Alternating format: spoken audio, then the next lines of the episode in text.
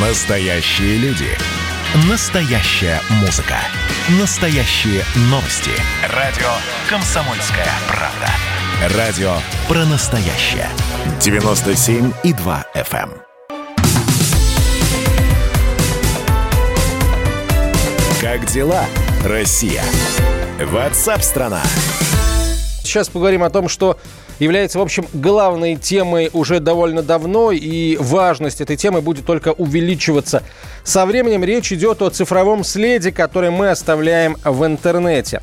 А, накануне в одном из эфиров радио «Комсомольская правда» побывал партнер, директор компании «Интеллектуальный резерв» Павел Мисаедов. Он рассказал о том, что а, наши гаджеты изучают данные геолокации и отправляют своим создателям информацию о том, в какой точке мира мы находимся, за какими данными лезем в интернет, о чем говорим с близкими.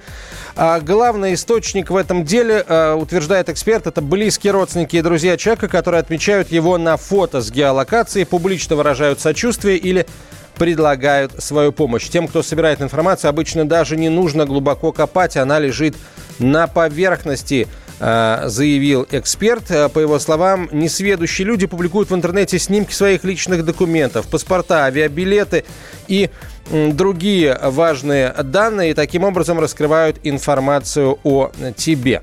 А я э, хотел бы пригласить э, в эфир прямо сейчас э, шеф-редактора интернет-портала «Мобильные телекоммуникации», интернет-эксперта Леонтия Букштейна. Леонтий, здравствуйте. Добрый, добрый день. А, а, скажите, пожалуйста, вот ну, понятно, что мы этот след оставляем, да, и все зависит. Э, вопрос лишь в том, насколько этот след такой четкий и глубокий, если на охотничий язык переводить. Вот э, что нужно сделать для того, чтобы как можно меньше информации о себе а, в сети оставлять, но опять же делать это таким образом, чтобы, например, у твоего работодателя не возникло вопросов, а почему этот человек так мало, а, в общем, о нем так мало информации в интернете, может быть, он какой-то странный и откажет нам в работе. То есть палка о двух концах получается, да? След этот должен быть в меру глубоким. Ну, не о палке говоря, концов может быть несколько. Потому что цели тех, кто похищает, или тех, кто бездумно размещает, они разные. А, я один сериал тут смотрю, он построен на интернет-технологиях. Так вот, когда исследуют какую-то подозрительную личность, герои говорят между собой, о нем нет информации в интернете, это подозрительно. Представляете? Это не шутка, это не сценарий, так оно и есть. Вы уже сказали, если работодатель хочет пощупать ваши данные в интернете, и там почти их нет, он подумает, о, этот парень что-то себя представляет. До чего мы привыкли, что любые данные о любом, ну, в принципе, любом действующем активном человеке можно найти в интернете. Этих данных э, два вида. Безобидные, там ваше имя, отчество, телефон, адрес даже. А вторые уже обидные, когда ваши данные связаны с вашими финансами. Вот это уже может быть хуже. Э, недавнее тут сообщение из одного крупного э, мобильного оператора увели 9 миллионов адресов, у другого крупного известного банка 60 миллионов. Представляете, что это такое? Тут, конечно, э, пароль и пин-код не фигурируют. Но фигурируют все ваши данные. Вот почему вам иногда звонят и говорят, здрасте, Иван Иванович, э, мы насчет ваших э, финансов. У вас ведь вклады в банках есть? Простодушный человек говорит, да. В каких? А, вот в этом, в этом. Ну да, мы так и подумали. А вот давайте мы с вами поработаем над тем, чтобы сделать более эффективными ваши финансы. И пошло, и поехало. Вопрос, откуда взял данные человек? Первое, он, конечно, их накопал в интернете. Второе, это утечка инсайдерской информации, которую мы сдаем банкам, а некто их распечатывает, передает своим людям. То есть источников и каналов очень много. Если это безобидно, просто взять данные, потом разослать вам рекламное э, письмо, не факт, что это не будет фишинг, который будет воровать ваши данные. Ну, в принципе, вы получаете, вам предлагают то-то, и вы, может быть, не думая, реагируете, и пошло-поехало. А есть путь, который в Даркнете можно купить пакетами данные о людях, персональные данные, которые, кстати, закон охраняет. И в Уголовном кодексе есть статья за использование личных данных.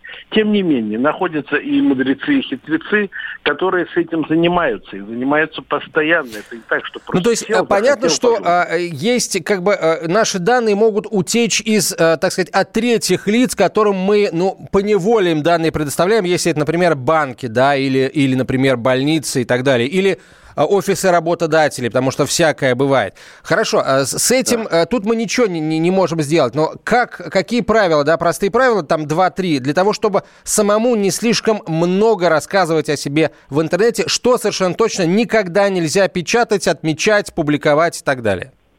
Ну, вообще-то ничего вообще не нужно. Ну, вы же не выходите на улицу, не начинаете незнакомым говорить. Вы знаете, а вот мой адрес такой-то, а мой телефон такой-то, а я такого-то года рождения. В принципе, в интернете то же самое. Выходишь в интернет, там, в мессенджеры или в эти социальные сети, начинаешь про себя рассказ. Этого делать особо не нужно.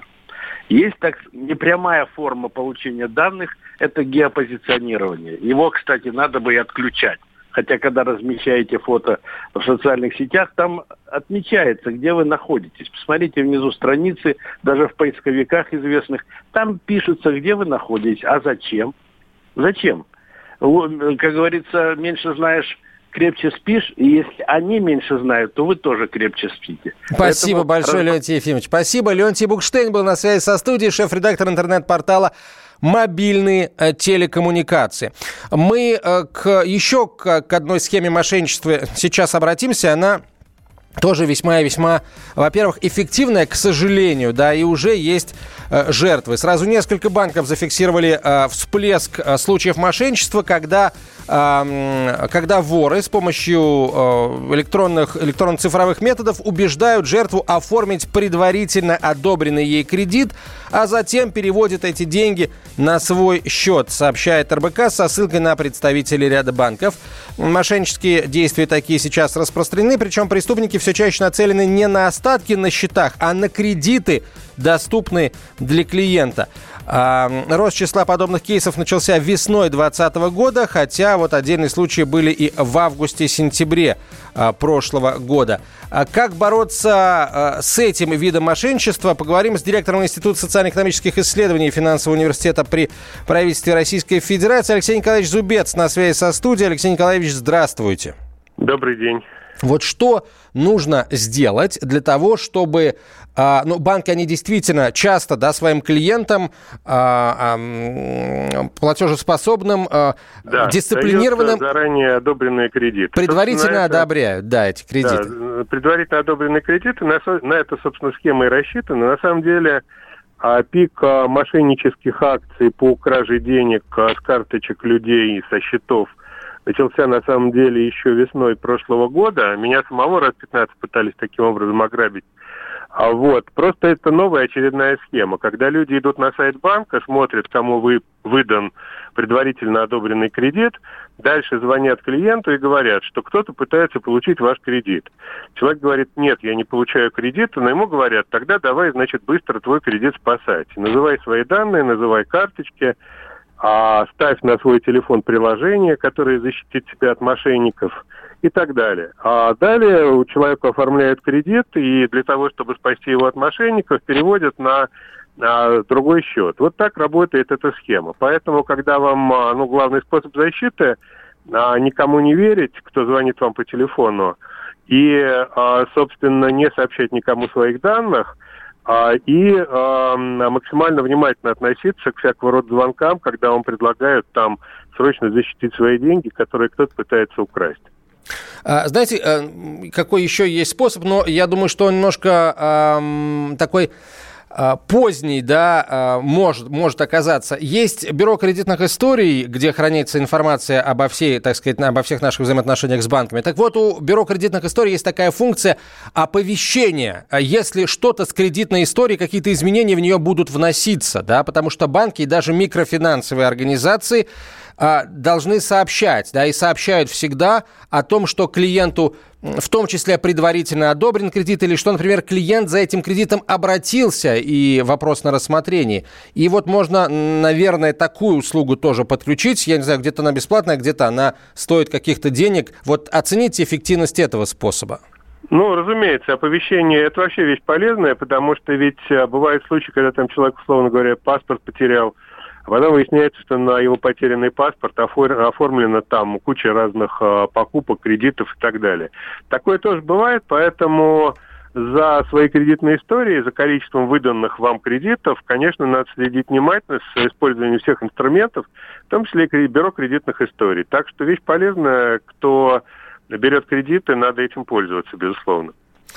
А, если э, вот есть, когда, например, мы говорим о, об операциях с недвижимостью нашей, да, мы можем а, прийти в а, Росреестр, написать заявление о том, чтобы с нашей недвижимостью без нашего как бы участия ничего, никакие операции не производились. Это довольно такая действенная мера защиты. Есть ли что-то похожее в финансовой сфере? Нет, такого я не знаю, а, чтобы вот, а, значит, кредиты какие-то не выписывались без а, личного присутствия человека. Ну, в принципе, а, взятие кредитов, заключение кредита по кредитным карточкам и так требует присутствия человека, там подписи, верификации там паспорта и так далее. Но мы всегда понимаем, что есть возможность, вот те же самые предварительно одобренные кредиты, когда банки выдают, готовят вам кредит или готовят вам карточку кредитную без вашего uh-huh. согласия. А вот, поэтому на сегодняшний день а, вот в финансовой сфере, в а, сфере кредитования такого нет. Это, это на... говорит только о том, что нужно быть э, бдительным, наверное, э, троекратно. Спасибо большое, Алексей Зубец, директор Института социально-экономических исследований Финансового университета при правительстве, был на связи со студией.